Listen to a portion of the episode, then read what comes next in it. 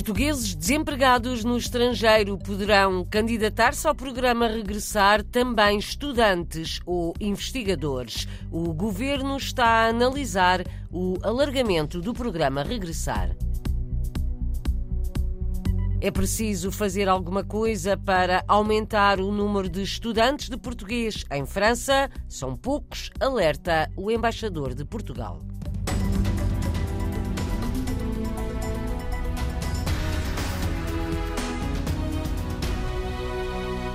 Os emigrantes desempregados vão poder candidatar-se ao programa Regressar. Também quem deixou Portugal para estudar ou dedicar-se à investigação. O programa de incentivos ao regresso a Portugal deverá ser alargado. O governo está a estudar como. As explicações são do secretário de Estado do Trabalho, Miguel Fontes. Estamos neste momento a trabalhar na avaliação deste programa com o objetivo de alargar o seu âmbito, nomeadamente garantindo que todos aqueles que queiram regressar a Portugal possam ter neste programa o incentivo certo para o fazerem. E não vemos razão para estarmos a excluir eh, pessoas que momentaneamente possam estar em situação de desemprego, desde que tenham à sua espera em Portugal condições de serem plenamente inseridas no mercado de trabalho. E por outro lado, aqueles que saem muitas vezes de Portugal por contratos de investigação, por, por razões de estudo e que estão 3, 4, 5 anos fora e que são do melhor que Portugal tem, obviamente que faz todo o sentido que, havendo um programa que incentiva o regresso, incentive também o regresso daqueles que saíram por desenvolvimento de carreiras, de oportunidade de investigação, mas que o país tem que fazer tudo para garantir que o esforço que está a fazer, e bem, na sua formação, na sua qualificação, na sua ciência, pois bem, que ele tem o devido retorno em Portugal. Para isso, para que mais portugueses regressem ao país, é preciso melhorar as condições de trabalho e os salários, reconhece o secretário de Estado do Trabalho esteve na sexta-feira no Consulado de Portugal em Paris, numa sessão de esclarecimento sobre o programa Regressar, sessão que foi acompanhada pelo jornalista José Manuel Rosendo. Os incentivos financeiros não são determinantes, mas ajudam a tomar uma decisão para o regresso ou não a Portugal.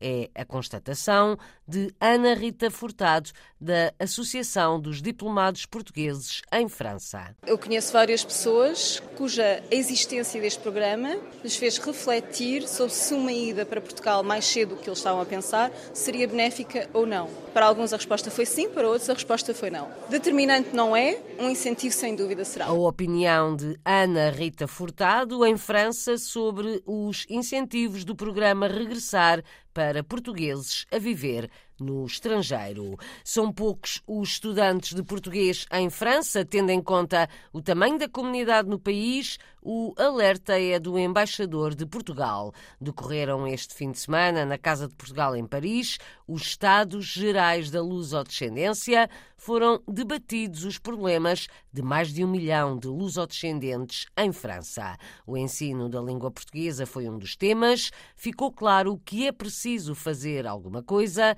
para aumentar o número de estudantes. A reportagem é de José Manuel Rosendo. O embaixador de Portugal em França, José Augusto Duarte, reconhece que 16 mil alunos a estudar português no ensino secundário em França é um número muito reduzido se atendermos à dimensão da comunidade. Há efetivamente um número de alunos eh, a estudar português no ensino secundário francês que é relativamente diminuto e que nós temos que efetivamente todos ehm, ver quais são os fatores que contribuem para uma situação que manifestamente não é desejável. No ensino primário, juntam-se mais 14 mil alunos, com aulas dos 102 professores colocados pelo Instituto Camões. Ter o ensino da língua portuguesa acessível a mais alunos pode passar por maior reciprocidade. Eu aprendi francês no ensino secundário português, com professores portugueses que são licenciados em Portugal e que estudam línguas e literaturas modernas nas diversas universidades portuguesas, onde depois os habilitam a dar aulas de língua e cultura francesa. Acho que podemos fazer também, ambicionar a mesma coisa, para que em França haja mais universidades francesas a habilitar professores franceses que no ensino secundário francês ensinam a língua e a cultura portuguesa. Do lado dos professores, a palavra catástrofe foi frequente. Fizeram uma carta aberta dirigida às autoridades francesas para que faça uma alteração da política linguística do país. Sofia Mendes Geraldes, professora no Departamento dos Pirineus Atlânticos, explica o problema. Neste momento, os professores que trabalham no ensino primário e que são pagos pelo Estado português fazem um ótimo trabalho. No setor onde eles trabalham, muitas das vezes não há um colégio para dar seguimento aos estudos. Portanto, esses professores trabalham durante, sei lá, quatro anos a ensinar português a jovens que não podem continuar com o estudo português depois quando entram no colégio. Os professores de português pretendem que a língua portuguesa tenha tratamento equiparado ao inglês, castelhano ou alemão. O ensino da língua portuguesa foi um dos temas em debate neste encontro promovido pela CAP Maslan no fim de semana, encontro dedicado aos Estados Gerais da Lusodescendência. Falta informação e faltam mais professores, pelo menos em algumas regiões de França, é a denúncia de António Pinto da Costa, presidente da União Luso-Francesa Europeia em Dijon. É uma coisa que não chego a compreender.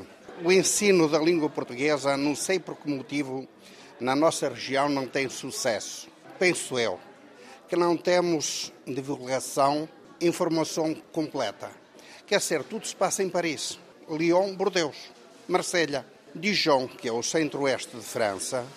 Não temos o apoio devido que devíamos ter para os nossos jovens, escola primária, secundária, etc. Não sei, não compreendo, não chego bem a compreender essa, essa função da língua portuguesa. Tivemos nos, na nossa associação uma professora que vinha de Portugal, deu escola durante dois anos.